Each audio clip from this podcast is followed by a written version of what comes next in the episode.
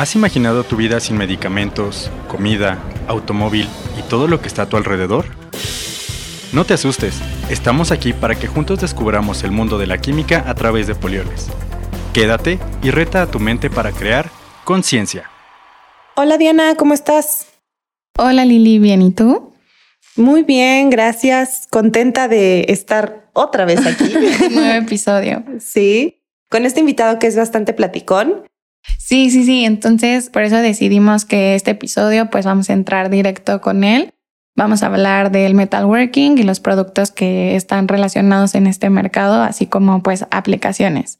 Bueno, nuestro invitado del día de hoy, él es químico de profesión, tiene una maestría en ciencias químicas, lleva pues ya nueve años aquí en Polioles con nosotros. Él es el jefe de servicio técnico, Alejandro Villegas, bienvenido. Hola, hola a todos, mucho gusto. Saludo a toda la audiencia. No sé cuántos ya nos escuchan, no sé cuántos suscriptores ya tenemos. Muchísimos, todos, todos, tenemos todos, Alejandro. Sí, sí. Eh, eh, eh, eso es algo bueno. Digo, supongo que cada vez va creciendo. Va creciendo. Sí, claro. Cuando pregunté también a, más bien cuando le dije a mi señora, oye, voy a hacer este tipo de dinámica, le pareció novedoso. A mí me parece muy novedoso esta parte de compartir lo que hacemos aquí en planta. Ahora de, otro, de otra manera. ¿no? Claro. creo que ya lo han comentado en otros podcasts, pero llevamos, llevo, yo, yo tengo dos hijos, ¿no? Y cuando vamos al súper, siempre dicen, oye, pues, ¿tú qué haces? O sea, ¿dónde está, dónde están tus productos? ¿Qué, qué, por qué nunca dice polioles? Oye, pero si te contara todos los productos, yo creo que así, unos 60, 70 por. Ajá, exactamente. Ya escuchando esto, van a ir viendo qué tanto hacemos. ¿no? Eso es lo padre. Pues muy a gusto, muy a gusto de estar aquí en esta tarde casi lluviosa de la Ciudad de México. Calurosísima. Calurosísima de mayo. No sé cómo aguantan. Yo prefiero nuestro frío de la planta que ustedes no aguantan, pero bueno. Estamos aquí muy con mucho gusto de, estar platicando nuevamente ahora en, estas dinámicas, Dianita y Lili. Muchas gracias. Gracias. Gracias igual por venir desde Toluca hasta acá para grabar con nosotros. Y pues creemos que es importante, justo como dices, ¿no? Es una manera diferente de transmitir información para los oyentes en general, los trabajadores igual de polioles, familia, que también luego nos preguntan, ¿dónde? O sea, ¿dónde es donde pueden utilizar tus productos y demás? Entonces, eso es como pues nuestro objetivo también de, del podcast y pues gracias por venir aquí con nosotros. Pero, es algo muy importante lo que dices. La misma gente de planta, bueno, yo que estoy ahí en planta, luego muchos me dicen, oye, ¿tú qué haces ahí en servicio técnico? Oye, chico, el desempeño de los productos. ¿Cómo haces eso? ¿Qué es lo que hacen nuestros productos? ¿Para qué funcionan nuestros productos? ¿Cómo se mejora el desempeño de nuestros productos? E, e, es, es algo que es muy bueno que todos los que estamos en planta, bueno, todos los que estamos aquí en Polioles en general, es bueno que sepamos, ¿no? Como qué son nuestros productos, cómo funcionan y todo esto. Entonces, sí. pues muy padre, qué bueno. Creo que ya vamos en el capítulo, ¿qué? ¿10 mil? No, no. ya casi, ya casi llegamos a 10 mil. de la primera temporada, Exactamente. Se rumora que puede haber segunda y tercera temporada. Por supuesto. Entonces. Esos chismes son de los buenos. Sí, eso, eso lo escuché ahí en el radio pasillo, dirán por allá. Entonces, sí, sí, sí, ahí está la segunda y tercera temporada. Espéranla muy pronto todos. Sí. No sé cómo se puede decir los, la audiencia, ¿no? nuestra audiencia, nuestra oyentes. Es que yo me quedé en la etapa todavía del radio. Disculpen. ¿Quién también decía radio escuchas? ¿David? No, me acuerdo quién sí, dijo que también decía radio. Es, es, que éramos de los que mandábamos todavía nuestras canciones al radio. y, teníamos que teníamos que decir qué canción y dedicada para quién. Pero bueno. Así pasa, ¿no? Ajá. Eso que ya ustedes no saben ni de qué pasó, ¿no? Sí, todavía nos tocó un poquito. Discos de acetatos ni a trancas. Bueno. En museos, ¿no? Ah, gracias, gra no, gracias. Es broma. es broma, es broma. No, no, no pero sí los conozco. Sí. sí. los conozco. Son los que están en las cafeterías pegadas. ¿no? Enmarcados, sí, nada más. Sí, sí, ¿Cómo reproducían eso? Claro. Oye, Alex, cuéntanos eh, más o menos tu trayectoria aquí en, en Polioles. Polioles. Más o menos, bueno, como bien comentabas, ya llevo casi casi nueve años aquí en Polioles. Muy contento de estar aquí en Polioles. Ya he estado en diferentes funciones, hasta laboratorios, diferentes laboratorios, diferentes gente con las que he trabajado. Todas les he aprendido. Entonces, yo recuerdo que todo empezó por ahí del año 2013, sí, más o menos. Y entré por un proyecto de investigación a Polioles. Yo iba saliendo de la maestría en ciencias químicas, síntesis de radicales libres, y en Polioles requerían a alguien que sintetizara vía radicales libres un polímero, ¿no? un polímero que funcionaría como un, un producto para deshidratación. Fue un trabajo que se hizo en conjunto con la UNAM, que por cierto es donde salí del, posgrado. Entonces fue como entré aquí a Polioles, estuve un rato ahí en, el laboratorio haciendo ese tipo de síntesis. Después ya me incorporé de manera efectiva en el laboratorio de investigación y desarrollo para que después el ingeniero Díaz Barriga, todo bien, todos conocidos, bueno, más bien que todos conocimos como Don, Pepe, él me jaló, me jaló ahí a servicio técnico y empezó esta travesía de servicio técnico. En un principio yo solamente hacía lo que era servicio técnico para la unidad de negocios de Oil and Gas, lo que eran los procesos de licitación con Pemex y todo lo de los pozos petroleros. Él me enseñó, me llevó a los campos. Eso no lo huelas, eso no lo toques, ese tipo de cuestiones, para que después pues yo empezáramos a a tener más tareas. ¿no? Bueno, don Pepe siempre estuvo dando servicio técnico a todas las unidades de negocio, ¿no? entonces él, él sabía, era el maestro de todos los, los productos. Oye, Alex, tengo una duda. ¿Tú también hacías pruebas de botella en tu casa, como Don Pepe, o no? Eh, eh, no lo puedo decir porque dice eh, solamente si se puede, se va a poder editarlo. Digo, mi esposa me, ha, me, me, quitó mi licuadora para hacer las emulsiones, entonces seguramente, este, bueno, una vez se pudo intentar, pero no, no, es, es muy escandaloso realmente. Claro, sí, no, don Pepe nos contaba unas anécdotas. ¿Pero por qué? Porque las hacía en su casa, las pruebas de botella, o sea, sí. ¿Pero qué es eso de prueba de botella? Ah, bueno, no, no, no sé qué estás pensando, Anita, porque ya empezaste a... ya, pensaste que es viernes, viernes a las 7 de la noche. Yo ya son las 5, ya. ya hora feliz. No, no, no, lo, que llamamos pruebas de botella, así de manera rápida, en lo que es eh, para medir el desempeño de los productos de deshidratación lo que es el mercado de oil and gas. Propiamente son unas botellas graduadas por ahí de manera específica, en el que colocas el crudo y después aditivas lo que es el desemulsificante, ciertas dosis, y de todas las bases que nosotros producimos ahí en, planta, pues ya empezamos a ver cuál sí le queda y cuál no le queda al crudo. Digo, hay que recordar que el crudo es, una mezcla de hidrocarburos, ¿no? Realmente ni el crudo de aquí es el mismo que el de Venezuela y el crudo que está en un campo de Tabasco no es el mismo el que está en, en Tamaulipas. Y es más, entre pozos no es el mismo crudo. Entonces, dependiendo de la cualidad del crudo, le queda, ahora sí que dependiendo del sapo es la pedrada, ¿no? Dirían por ahí. Es como hacemos y, son muchísimas pruebas de botella. Así se empieza con las pruebas de botella de crudo y ya después si, ah. si, sale una fórmula ya haces otras pruebas de botella, unas ah. con más grado de alcohol, pero esas no podemos. eso es otro tema. es otro tema, ya de eso no podemos platicar mucho. Pero esas son las pruebas, las pruebas de botella, ah, fue con las que empecé con Don Pepe.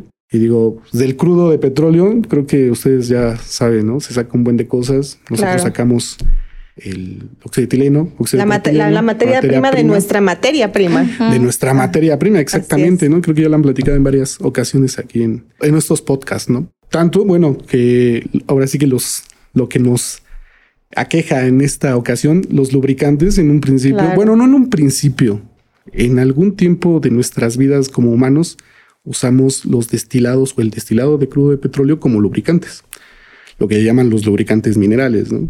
Y ahorita ya casi no se usan esos, Alex.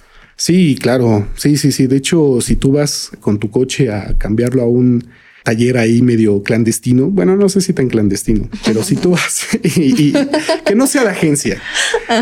Es más, desconozco si los de agencia lo siguen usando, pero regularmente te van a decir que, no sé, está 60, 80 pesos por litro el cambio de aceite, dependiendo cuál sea tu coche tu Ferrari, no sé, puede que gaste mucho lubricante, pero dependiendo, dependiendo del lubricante, te va a costar, pero sí lo siguen usando, ¿eh? o sea, lo siguen usando, sobre todo los coches que no son, no son tan viejos. Cuando, ya, cuando ya se tienen coches un poco más viejitos, ya empieza a necesitarse lubricantes sintéticos. sintéticos. Que esos ya son los que cuestan más caro, ¿no? Ya estábamos comentando con Dianita que mucho de la historia de esto de los lubricantes va de la mano, ha evolucionado de la misma manera o paralelamente a la ingeniería. ¿no? Digo, Claro. por ahí en algún momento leí de los primeros lubricantes que se hicieron en, o que se ha, no sé, que hemos notado que, que existían, están desde los egipcios, ¿no? No, no me vean así, en serio. Decían que los egipcios tenían algunas en sus las ruedas, en sus carruajes, tenían cierto lubricante para. ¿A este, poco? Sí, en verdad. Bueno, eso lo leí. Tampoco estuve ahí, pero no me, no me consta, pero sí puede ser creíble. Ah, no eres de esa época. Yo no lo dije. pues él se hizo super es- ancestro es hace ratito, ¿no? eh, eh, eh, lo dices por los discos de acetato, ya, ya- ya no lo vamos a decir. De los cassettes tampoco vamos a hablar, pero bueno. Sí, Los- sí o sea, que ocupaban. los egipcios sí usaban En verdad, eh, usaban en teoría lo que era el petróleo. Antes, pues, el petróleo hasta lo podías recoger de los suelos. Bueno, hay algunas partes todavía de Tabasco que vas y en las escuelas ves petróleo ahí Saliendo. nadando, saliendo. Entonces, en de alguna manera lo agarraron y bueno, lo colocaron, ¿no? Para que fuera como un, como un lubricante. Obviamente depende de la eficiencia del lubricante, ¿no? O sea, tú te deslizas por un tobogán y le echan agua para que Te resbales. te resbales. ¿no? Eso es, finalmente, eso es, esa es la función La de un función. lubricante. Es evitar el rozamiento entre dos cuerpos para que no haya fricción, entre ellos y entonces el desgaste de máquinas sea menor, ¿no? Menor temperatura, menores costos. Y bueno, pues ha evolucionado ¿no? muchísimo la historia de los lubricantes. Eh, algunos lubricantes minerales, bueno, los lubricantes minerales son los que son destilados del el petróleo, tal cual. Y por eso tienen muchísimos problemas. Son baratos, pero como ustedes saben, el petróleo tiene muchísimas estructuras químicas, muchísimos compuestos que son susceptibles a oxidación. ¿no? Entonces, los lubricantes no están totalmente aislados en las máquinas. Tarde que temprano se van a oxidar y van a empezar a generar grasas o residuos en algún tipo de las Equipo. tuberías o en los equipos y finalmente tienes que ir reemplazando ese ese aceite, ¿no? Por eso se mandan a ¿cómo se llama? el aceite de los autos a cambiar A cambiar. según dependiendo del tipo de, de- de lubricante. ¿no? Eso es lo que tiene el lubricante en sí, ¿no? Pero tiene muchísimos problemas. Ya después, pues obviamente se pusieron a vivos muchísimas empresas, empezaron a hacer compuestos sintéticos de polialfa olefinas o poliésteres. Bueno, tengo que decirlo antes. Cuando pasaron de los lubricantes de petróleo a lubricantes sintéticos, no fue tanto un hallazgo sintético de que alguien haya dicho, ah, yo voy a hacer este poliésteres y van a ser más eficientes. Lo que hacían era sacarlo de un animal, eran grasas animales. Tengo entendido que era algo que se llama cachalote. ¿Conocen los cachalotes? No me vuelvan a ver feo. no. ¿Por qué me inventan? eso, Es que sigue, eso sí eso sigue- eso siguen existiendo. Sí, no, o sea, no son, no sé. Son mamíferos muy parecidos Sí. a las ballenas, o no sé si sean hasta Ajá. unas ballenas. Sí, o sea, es un, Eh, es un animal marino. Exactamente. Sí. Entonces, no me pregunten el año, no, no me lo sé, pero lo que sí sé es que ese, el aceite, bueno, se usaban aceites animales antes y aceite de oliva, ¿no? Como lubricantes llegaron a usarse. Claro. Este del aceite del cachalote se dieron cuenta que era un aceite derivado de ésteres. Como era derivado de ésteres, aguantaba mejor los cambios de temperatura y no se oxidaba tanto. Entonces, pues ya saben cómo somos como humanos y apenas vemos algo. Claro. Y- Pues como con las ballenas en su momento, ¿no? ¿No se acuerdan que hubo como una época en donde pues cazaban mucho a las ballenas? Igual. Pues y igual utilizaban, eh, capaz que sí. O sea, estamos hablando de las mismas. exactamente. Vamos a buscar en qué, en qué época de la vida fue Sí, eso, ¿no? Pues, pues, pues en teoría fue un poquito antes de la Segunda Guerra Mundial, entonces Maybe sí. por ahí, por ahí se iban, ¿no? Sí. Entonces, este, pues usaron ese tipo de lubricante y después, pues obviamente empezó la matanza de animales y alguien dijo, oye, ya no estamos pasando, ¿no? como, como muchas veces nos arrepentimos al final de que ya estamos en un desastre, pero en esa ocasión dijeron, ¿sabes qué? Pues hay que sintetizarlo y lo sintetizaron. Y por ahí también a la par se hicieron las pali- los polialfa olefinas, que es otro tipo de lubricante que también este, aguantaban mejor los cambios de, tempe- de temperatura, no se oxidaban, empezaron mucho lo que eran los aditivos de alta presión y de alto desgaste. Ya ves, como humanos vamos evolucionando. Evolucionando, claro. ¿Por qué? Porque hasta donde yo he entendido, los aviones que fueron los, a la Segunda Guerra Mundial usaban un lubricante todavía más exigente, ¿no? Entonces empezaron los aditivos de alta presión, que son muchas sales, ¿no? Creo que son de azufre o de molibdeno, algunas, algunas de ellas. No las vendemos aquí. En Ay, qué bueno. Pero son, son de este tipo de aditivos, ¿no? Entonces, bueno, como dato curioso, en algún momento de la vida el grafito se usó como lubricante, ese sólido, el de los lápices. El de los no sé, lápices. como que Pero ¿cómo? Yo también lo, lo busqué, dije, ¿cómo, Sí, cómo un grafito ¿cómo? y algo Ajá. sólido, no? Porque generalmente es pues líquido, ¿no? Bueno, más viscoso, pero pues. o grasas, ¿no? Ajá, O cuando, claro. cuando pensamos en lubricantes.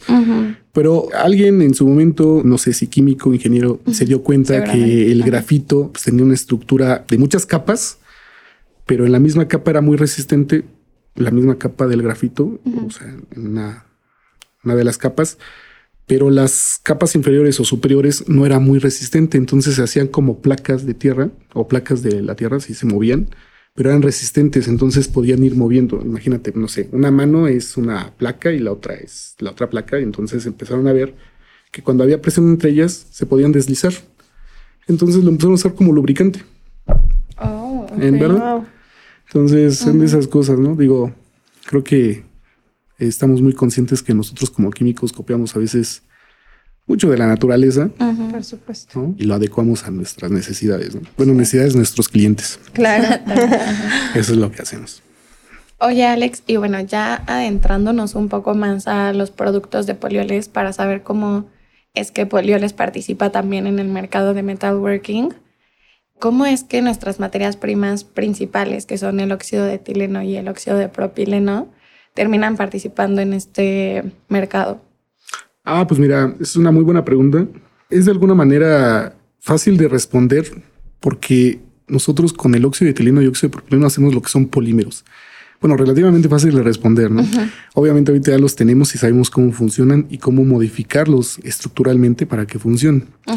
Pero en un principio a alguien se le ocurrió que la polimerización de estos productos de manera aleatoria o de manera segmentada podría llegar a dar un polímero lo suficientemente grande para que fuera lo suficientemente viscoso y pudiera usarse como lubricante.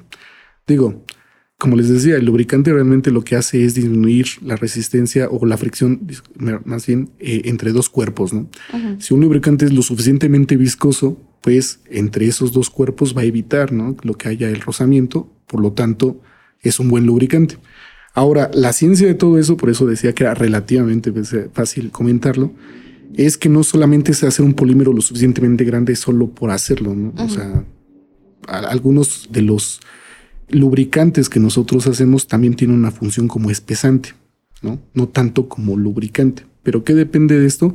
Pues de la estructura y cómo fue adecuándose uno a otro de los monómeros para al final que el polímero, una vez que estuviera ya en el, en el punto de acción o en la máquina, no se fragmentara, que eso es algo muy bueno de los lubricantes que nosotros hacemos, no se fragmentan. Las temperaturas que aguantan son superiores o muy superiores a las de los lubricantes minerales. Y así como están adecuados su estructura, son lo suficientemente grandes para aguantar los cambios de temperatura aun cuando la máquina se llega a calentar. O cuando la misma máquina o la misma prensa o el contacto entre dos superficies metálicas es muy fuerte, algunos otros tipos de lubricantes llegan a romper, pero los, no- los nuestros no. Los nuestros llegan a aguantar este tipo de cizallamiento y por eso son tan buenos ¿no? nuestros, nuestros lubricantes. Pero todo parte de lo que es el óxido de etileno y el óxido de propileno. Como los quieras, si quieres que sean totalmente solubles en agua, pues van a llevar más óxido de etileno, los haces más hidrofelices Ujú. o aumenta su hidrofelicidad. Si los quieres que no sean eh, solubles en agua, aumentas la cantidad de óxido de propileno. Y de hecho tenemos por ahí algunos otros productos que llegan a solubilizarse o llegan a adecuarse muy bien con lo que son lubricantes minerales, ¿no? O sea, que les llamamos lubricantes de aumento de desempeño Así es. precisamente, pero también llevan otro tipo de óxido para que puedan llegar a actuar. ¿no? O sea, el pequeño cambio entre óxido de etileno y óxido de propileno, por mucho que sea un solo átomo de carbono con sus hidrógenos, hace mucho la diferencia. ¿no? También cuando lo pones con eh, óxido de butileno, cambia muchísimo más lo que son sus propiedades. ¿no? Pero es como se diseñó. Obviamente ya lleva años que lleva esta ingeniería Ujú. Pero fue el cómo llegamos a, a partir de óxido etileno y óxido propileno, a tener un portafolio, yo creo que de los más versátiles que hay en México, de, de los más robustos que tenemos para ofrecer en México. Tenemos casi de todas las viscosidades y de todas las polaridades, por así decirlo, junto con el beneficio de qué es lo que quieres, ¿no? Dependiendo qué es lo que quiera el, el cliente, se puede ofrecer un tipo en específico de lubricante para cada, para cada situación. Alex, tengo una duda. ¿Por qué un cliente nos pide cierta viscosidad y no otra? O sea, ¿de qué depende la viscosidad para que un cliente pueda elegir un lubricante? Depende mucho de, la, de las máquinas que tal cual tiene el cliente, ¿no? O sea, como les decía, mientras más viscoso, obviamente va a tener una mejor protección, pero en el momento del arranque de esa máquina, si es muy viscoso, puede que no suba suficientemente el lubricante para cubrir toda la maquinaria o tarde mucho tiempo en llegar el lubricante a cubrir toda la maquinaria, por lo cual pues es, es una pérdida porque finalmente cuando tú, por ejemplo, enciendes el coche, ¿no? En el ejemplo de los coches, imagínate que tuvieras un lubricante altamente viscoso y estás en temperaturas de Toluca de casi cercanas a los 0 grados centígrados. Si está muy viscoso, no, no sube a todo el motor para lubricarlo y protegerlo, por lo cual puede que se descomponga hasta el auto. Lo mismo pasa con las, eh, las máquinas de nuestros clientes. Cuando ellos saben que van a tener cierta temperatura de operación entre verano e invierno, quieren un lubricante que la viscosidad sea la adecuada para el arranque de sus máquinas y el tiempo en que lubrique todo, eh, todo el sistema en sí no sea alto, o sea, sea rápido. Podrían poner uno muy bajo en viscosidad. El problema de que si pones uno muy bajo en viscosidad es que por mucho que aguanten los polímeros altas temperaturas, se adelgaza y empieza a perder viscosidad. Si pierde mucho viscosidad, pues entonces ya no tiene el mismo agarre, por así decirlo, o protección en las máquinas. Entonces es un balance entre qué tan protegido y qué tan viscoso lo quieres, sin tomar en cuenta, bueno, si quieres otro tipo de, de cuestiones, ¿no? Por ejemplo, los lubricantes que nosotros ofrecemos tienen el plus de seguridad. Por ejemplo, si tú pones un lubricante en un cohete espacial base mineral, pues es altamente explosivo, ¿no? Eh, es más, el mismo lubricante mineral va a soltar las pequeñas moléculas que son gases y todo, la mayoría son flamables. Imagínate, ¿no? Y cómo se eleva un, una nave espacial, ¿no? Entonces se explotaría todo. El micrófono. Dios mío, esto era el micrófono. Entonces, otro de los beneficios que tienen los lubricantes que nosotros damos es que pueden ser solubles en agua. Al, al ser o al hacerlos solubles en agua, son ignífugos, por lo cual en varios procesos donde, por ejemplo, en temple o donde saben que va a haber eh, cierto tipo de calentamiento o, o fuego, tal vez, no sea inseguro, ¿no? Este tipo de lubricantes. De hecho, hasta lo exigen ya muchas organizaciones de que tus lubricantes también sean inherentemente seguros ¿no? para la maquinaria y, no haya un riesgo mayor que el mismo proceso en sí. Oye, Alex, a mí me surgen unas dudas. O sea, entiendo que entonces por eso es que tenemos diferentes viscosidades en estos productos, porque va a depender de cada máquina, de cada cliente, de la temperatura incluso de que pueda alcanzar esa maquinaria, pero también del ambiente. Entonces, para todo esto, ¿qué se recomienda? Que siempre se hagan como pruebas con los clientes o ellos ya tienen como una viscosidad específica y ya de esa no cambian. Y, perdón, esa es la primera. y la segunda, si, por ejemplo, ya que un cliente tiene un lubricante que le sirvió para su maquinaria, tendría que estar utilizando o podría estar utilizando diferentes a lo largo del año porque cambia el ambiente y así, o más bien se encuentra uno para todo el año. Respecto a la primera pregunta, sí es necesario que se hagan pruebas, no, no, no, eh, salvo que quiera un contratipo ya en específico. Estas pruebas nosotros los acompañamos, nosotros los acompañamos este tipo de pruebas en el que vemos si ya tiene una fórmula totalmente él desarrollada, pues le damos un contratipo, ¿no? Él nos pide una viscosidad, un cloud point, en el cual ya sea algo más específico y nosotros de todo el catálogo que damos, que tenemos, pues le damos una opción, ¿no? Y él ya hace sus pruebas en sus fórmulas. Los clientes son celosos y yo los entiendo totalmente que sean celosos con sus fórmulas. Trabajan mucho para, para tener una fórmula. Entonces, Cuando tú le dices, pues si quieres compárteme algo de la fórmula y yo hago pruebas, mm, dice, no. No. no, no, mejor vienes tú, Mándame muestras. mándame muestras, Ajá. mándame A, B, C, D y yo te digo cuál de los tres le acomodó mejor a la fórmula, ¿no? Ujú. Entonces esa es una de las partes en que nosotros ayudamos o Sí. soportamos técnicamente al cliente. Y es ¿no? bueno mencionarlo para que pues sepan, ¿no? Que podemos dar esa asesoría también técnica. Sí, sí, sí, estamos abiertos. Obviamente es el plus de todos los productos de Polioles, Ujú. Dar esa asistencia técnica, ¿no? Digo, ellos son expertos en el desempeño de sus fórmulas y nosotros somos conocedores de los productos que nosotros fabricamos, ¿no? Entonces, si unimos el expertise de los clientes, qué es lo que quieren, cómo lo quieren, qué quieren que haga el producto, nosotros le decimos cuál de todos Todo lo los que 260 productos que hacemos, o más de 260 productos que hacemos, le acomodaría mejor al cliente, ¿no? Entonces, esa es, esa es la intención. Ah, y contestando a la segunda pregunta, sí se, se podría hacer, pero no es conveniente. Es decir, nosotros preferimos que el cliente tenga una fórmula lo suficientemente robusta para que aguante los diversos cambios, sobre todo del ambiente. Se o puede sea, hacer. si ellos ya sí. saben, sabes que yo en enero llego a tales temperaturas, pero en febrero, digo, pero en a mediados de año tal y en a finales tal. Entonces ya tienen que encontrar un mismo lubricante para todo el año. Es Y así también la maquinaria pues, no se daña ni nada, ¿no? Porque Sí. siempre vas a estar usando como el mismo.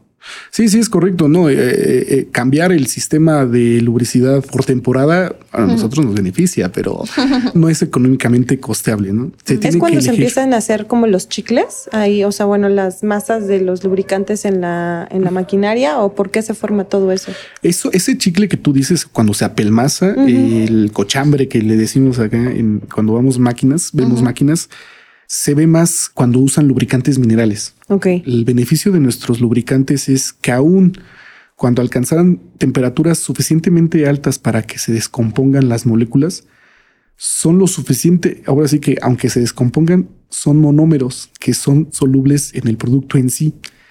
Es decir, pues fueron hechas a base de óxido de etileno y propileno. Si se llegaran a romper, pues vas a generar algunos alcoholes de cadenas cortas, que los cuales van a seguir siendo solubles en agua y no vas a tener problema de solubilidad, por lo cual No este tipo ese- exactamente no se va a formar el chicle este que- que- que decimos o la o el cochambre, ¿no?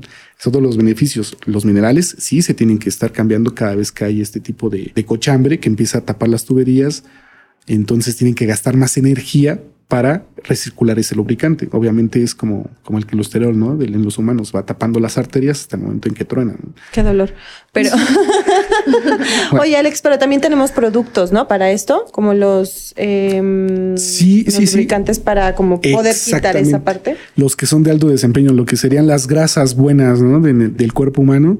Tenemos ahí nosotros también una línea de productos que les llaman de mejor desempeño o para mejorar el desempeño precisamente de los lubricantes minerales. ¿no? Que hacen eso que, que bien comenta Lili, ayudan a lo que es la dispersión finalmente de ese cochambre o de ese residuo orgánico del lubricante mineral y lo ponen en solución. O sea, ¿se pueden mezclar? Sí, tenemos una línea de productos que se puede mezclar con lo que son los lubricantes minerales. Sabes que tenemos de todo, como les decía, tenemos un, un portafolio bastante robusto. Tenemos para solubles en agua, insolubles en agua y solubles en lubricantes minerales.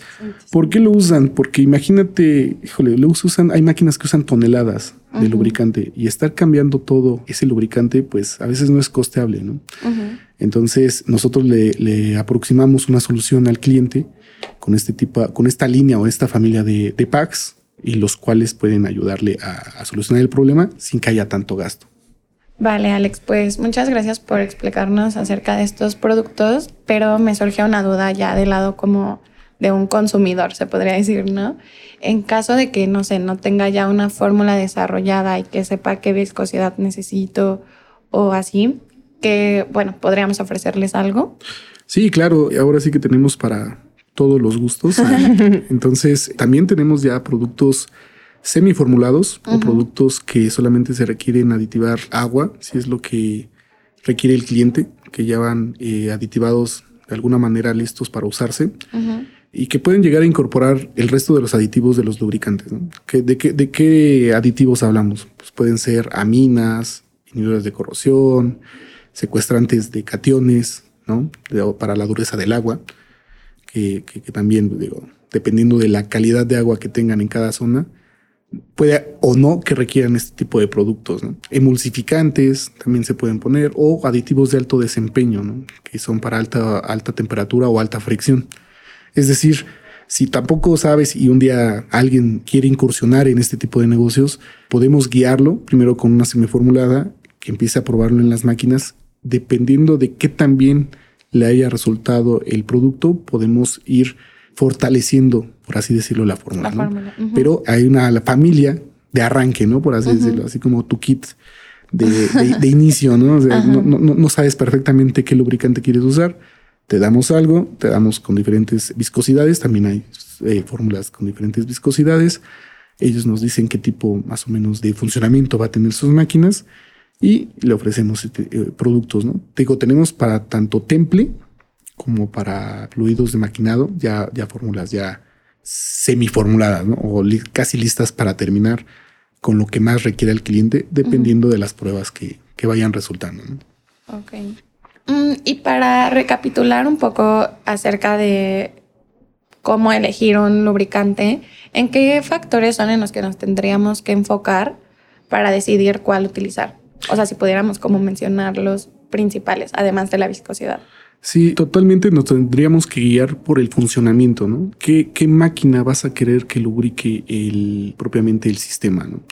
Por ejemplo, nuestros, nuestros lubricantes sintéticos pueden llegar a utilizarse en refrigeración de gases, se puede usar en lo que son fluidos de temple, se pueden llegar a usar propiamente lo que es el metalworking, todo lo que es troquelado, este, estampado, es decir, tendríamos que saber qué tipo de función va a tener el cliente y de ahí ya recomendar el producto. La familia del producto. Una vez que sepamos o tengamos identificado la familia de los productos a los que vamos a ofrecer, ya empezamos a buscar la viscosidad. Y el aumento, que sea directo o que sea soluble en agua, dependerá mucho de propiamente lo que requiere el cliente. Si lo quiere directo, pues nosotros bienvenido. Si quiere que vaya soluble en agua, si quiere que recubra dentro del proceso a la máquina, porque tenemos muchos productos que son de solubilidad inversa, por eso el Cloud Point. Entonces, dependiendo la temperatura en la que, bueno, está en solución, están solubles en agua. Cuando vaya aumentando la temperatura, el cliente regularmente ya sabe en qué parte del proceso aumenta la temperatura y nosotros podemos decirle, ¿sabes qué? Si quieres que en ese momento el polímero se desprenda del agua y propiamente proteja lo que es la parte metálica, como lo abrazara como una película, lo podemos hacer. Podemos recomendarle un tipo de producto que haga eso, ¿no? Entonces depende mucho qué es lo que quiere el cliente. El tipo de gas hasta que se va a comprimir para ver cómo lo vamos a hacer, si es soluble o insoluble en agua. Todo eso lo, necesitamos saber en conjunto con el cliente. Eh, revisamos todos estos sistemas y ya es como damos opciones, ¿no? Regularmente damos opciones, no una sola, no una en específico, damos opciones en las cuales ya el cliente lo prueba, recibimos esa retroalimentación y continuamos hasta llegar a una fórmula. Y bueno, Alex, ahorita eh, ya nos enfocamos en los productos, en lo que puede afectar o no pues al lubricante y demás, pero ¿A qué industrias están dirigidos estos productos? O sea, los, las aplicaciones como tal. O sea, lo podemos utilizar en, no sé, en alimentos, en petróleo, en rotomoldeo, no sé. ¿Nos puedes explicar un poquito de esto? Sí, eh, eh, va, va, más dirigido a lo que es metalworking. Estos son, digo, el lubricante donde se puede utilizar, ¿no? Nosotros nos, digo, si todos los sistemas cambiaran el lubricante mineral por el sintético, al final se ahorraría, ¿no? Porque hay menos cambios de lubricante, tal cual. ¿Se pueden utilizar en todos los sistemas? Sí. Van más dirigidos a lo que es metalworking por la seguridad y por cómo llega a proteger la, lo que son las, la máquina en sí o el metal, ¿no? Por eso va más dirigido estos lubricantes a este tipo de industria. Las, las máquinas CNC o de control eh, numérico son una de las que también pueden llegar a utilizarse este tipo de lubricantes. ¿no? Es decir, es un lubricante sí más, con mayor tecnología que el mineral. No nos usan en todos lados, desafortunadamente, pero es, es más por, por cuestión de, de números, ¿no? Claro. Entonces, pero al final, si hicieran toda la valoración en cuántos cambios, se podrían usar en prácticamente en todos lados donde se usan los lubricantes. Sin embargo, pues nosotros nos guiamos más hacia ese tipo de industria de metalworking. Bueno, Alex, muchísimas gracias por estar aquí con nosotras.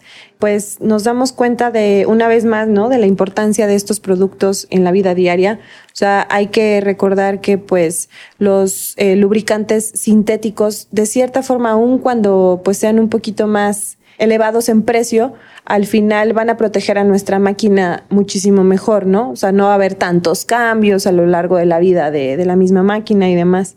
Entonces, pues de nuevo, muchas gracias. Te esperamos pronto para hablar de alguno de nuestros eh, siguientes mercados, porque al ser servicio técnico, pues estás en todo, ¿no? no, hombre, pues yo encantado. Eh, agradezco también la invitación.